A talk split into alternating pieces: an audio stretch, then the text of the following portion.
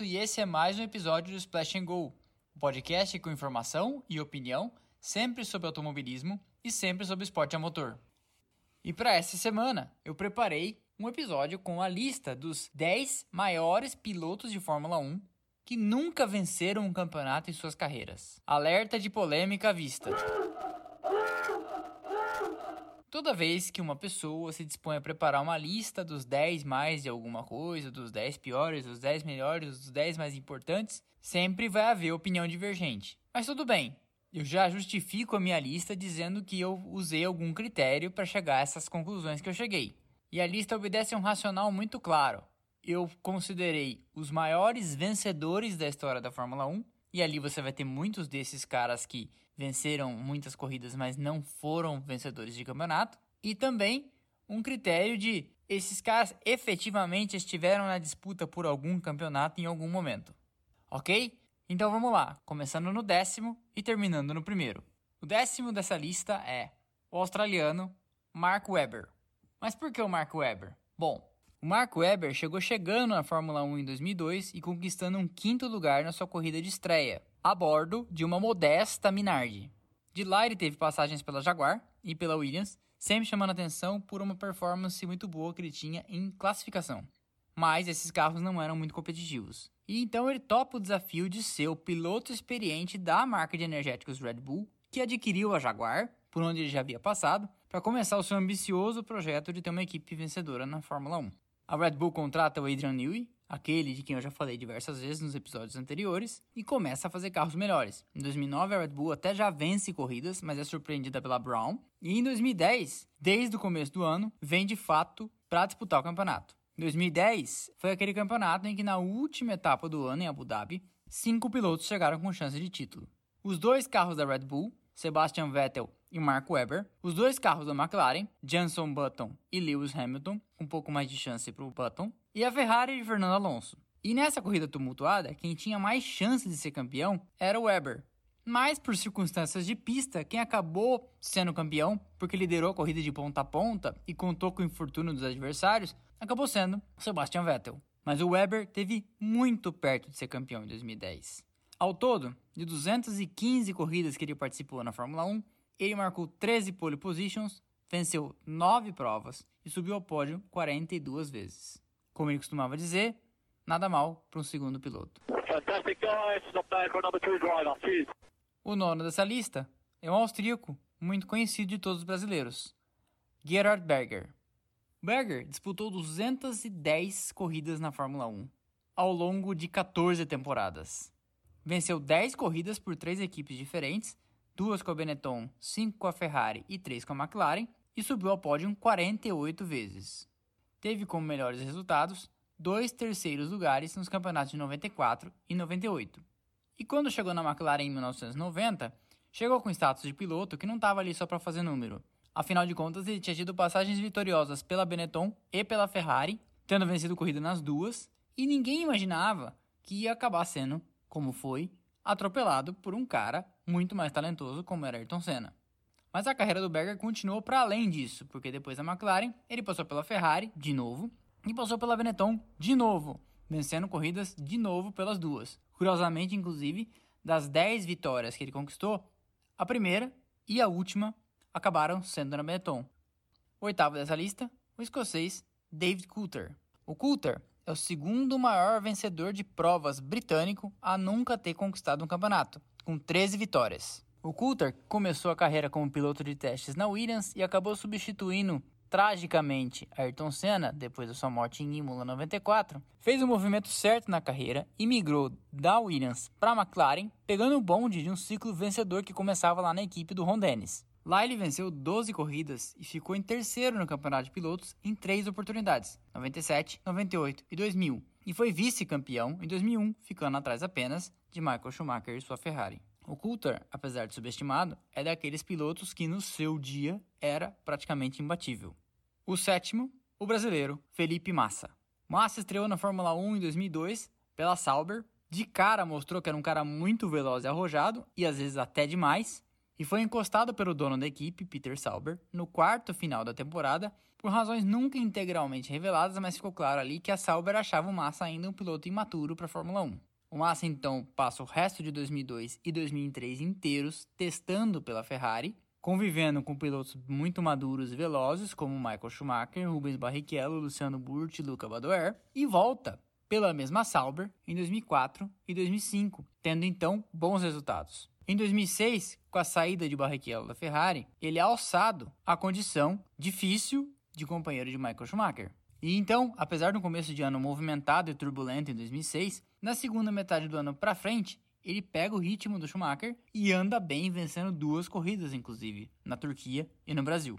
Quando o Schumacher se aposenta, para o seu lugar a Ferrari contrata Kimi Raikkonen, mas fica claro que em 2007 e 2008 a Ferrari meio que deixou a coisa correr, e nem o Massa nem o Raikkonen foram claramente declarados primeiro piloto. O resultado é que os dois disputam o campeonato de 2007 e de 2008 contra a McLaren, com o Raikkonen sendo campeão em 2007 e o Massa, e aqui uma pausa dramática, Now we're expecting Massa anytime now. He comes through to claim his sixth victory of the season. He has done everything he needed to do, and we wait now to find out world champion of 2008. Can Hamilton do anything? Can he run it up the inside of Vettel? Only a few corners to go now, and desperation starts to creep in for Lewis Hamilton. E o Massa em 2008 tendo o melhor dos seus campeonatos na Fórmula 1, chegando a ser campeão por aqueles inesquecíveis e dolorosos 22 segundos no Grande Prêmio do Brasil de 2008. Dessa lista toda, é o único que efetivamente foi campeão, ainda que por um breve intervalo de tempo. E é bom ressaltar, esse campeonato que o Massa perdeu por muito, muito pouco, ele perdeu para o cara que pode vir a ser o maior de todos os tempos. Eu tô falando de ninguém menos do que Lewis Hamilton. O número 6. A temporada de 1982 da Fórmula 1 foi uma temporada trágica, mas ela foi mais trágica ainda para a Ferrari. A Ferrari construiu o melhor carro daquele ano e viu seus dois pilotos sofrerem acidentes estúpidos. Um vindo a perder a vida, Gilles Villeneuve, e o outro, o francês Didier Pironi, que sofreu um acidente que não o matou, mas acabou inutilizando suas pernas por muito tempo e ele nunca mais conseguiu pilotar um carro de corrida. Passadas 11 etapas do calendário daquele ano, o Didier Pironi liderava o campeonato com 9 pontos de vantagem, mesmo não tendo participado do Grande Prêmio da Bélgica, quando a Ferrari retirou seus carros em luto pelo falecimento nos treinos do outro piloto, o Gilles Villeneuve.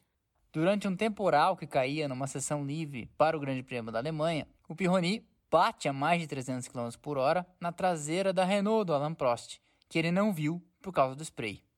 O carro voa por quase 70 metros e aterriza da pior maneira possível, dando-lhe bico no chão e comprometendo seriamente as pernas do Pironi. Ele acaba ficando meses no hospital, faz diversas cirurgias nas pernas e, apesar de depois até eventualmente ter conseguido caminhar, nunca mais poderia pilotar um carro de corrida.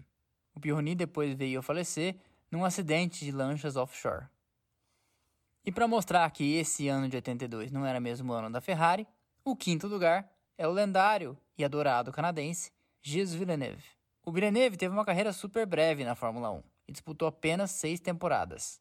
Ele chamou a atenção da Fórmula 1 quando, numa corrida da Fórmula Atlantique norte-americana, ele venceu ninguém menos do que o James Hunt e acabou sendo rapidamente contratado pela McLaren por causa disso. Mas a Ferrari, desfalcada por Niki Lauda, que no final do ano de 77 quando assegurou os pontos para ser campeão, mandou o comendador para aquele lugar, acabou pegando Villeneuve, palco pau nos seus carros, pelas duas últimas corridas daquele ano. Contente com o que viu, a Ferrari acaba oficializando o Villeneuve para 78 para ser companheiro do Carlos Reutemann. Que encantava todo mundo no Villeneuve era a condução espetacular e super arrojada.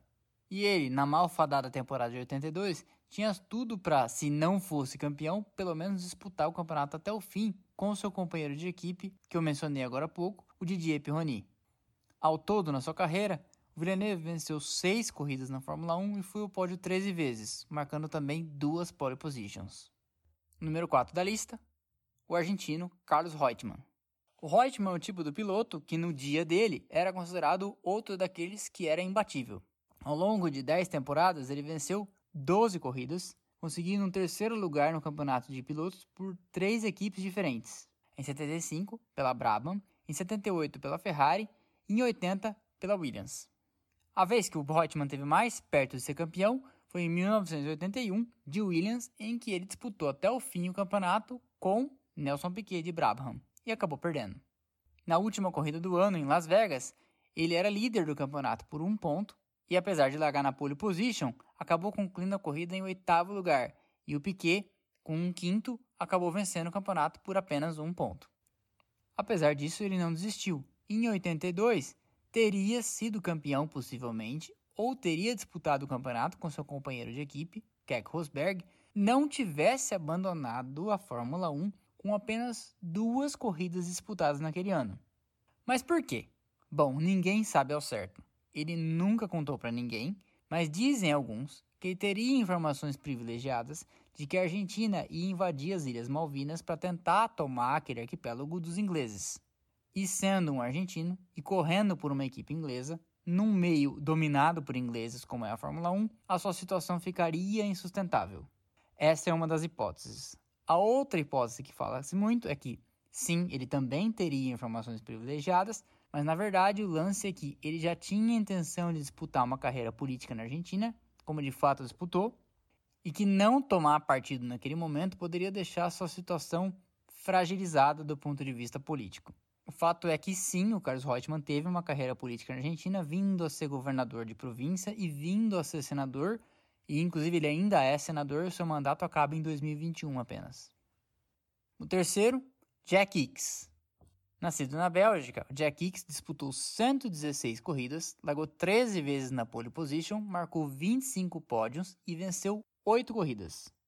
E o mais próximo que ele teve de vencer um campeonato foi em 1970, quando ele terminou o ano atrás de Jochen Rindt por apenas 5 pontos. Apesar de nunca ter vencido o Campeonato Mundial de Fórmula 1, o Jack Hicks foi campeão no Canaan, venceu o Rally Dakar e venceu as 24 horas de Le Mans em mais de uma oportunidade, o que mostra o grande piloto que ele sempre foi. O segundo dessa lista, o sueco Ronnie Peterson, apelidado de Super Swede, o Super Sueco, o Ronnie Peterson é até hoje o sueco mais bem sucedido da história da Fórmula 1. Em nove temporadas, venceu 10 provas ao longo de 123 corridas disputadas, terminando como vice-campeão em duas oportunidades. Junto com o Gilles Villeneuve, é um dos pilotos mais cultuados da história pelo seu jeito de conduzir o carro.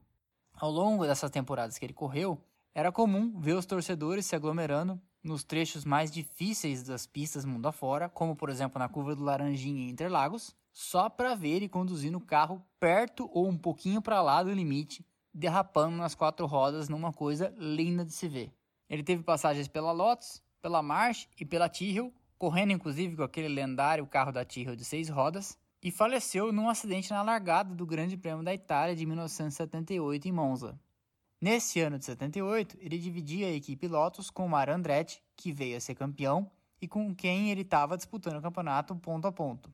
Então essa morte trágica dele sempre deixa na cabeça dos torcedores aquela pergunta clara de e se ele não tivesse sofrido esse acidente? E o número um dessa lista não poderia ser ninguém além de Sterling Moss. Sterling Moss é um piloto que disputou 66 provas na Fórmula 1 e venceu 16, o que mostra uma taxa de vitórias versus corridas disputadas bastante alta, de quase 25%. O Moss, apesar de nunca ter sido campeão, foi vice-campeão em quatro oportunidades e foi terceiro colocado no campeonato em mais três. E o Sterling Moss acabou não sendo campeão nesses anos porque tinha um tal de Juan Manuel Fangio no seu caminho. E o Juan Manuel Fangio é, para muitos, inclusive para mim, o maior da história. E perder para o maior da história, ainda que quatro vezes, não é feio para ninguém. E essa foi a lista dos 10 maiores pilotos da Fórmula 1 a nunca terem vencido o Campeonato Mundial. Você concorda? Se você concorda ou se você não concorda, deixe seu comentário ou sua lista no Instagram do canal, splashandgo.podcast. Se você quiser ajudar esse canal a continuar crescendo e se profissionalizando, faça como alguns amigos já fizeram e deixe sua contribuição no apoia.se barra Podcast. Qualquer dúvida, esse link está na descrição do perfil no Instagram. Semana que vem tem mais. Obrigado e um abraço.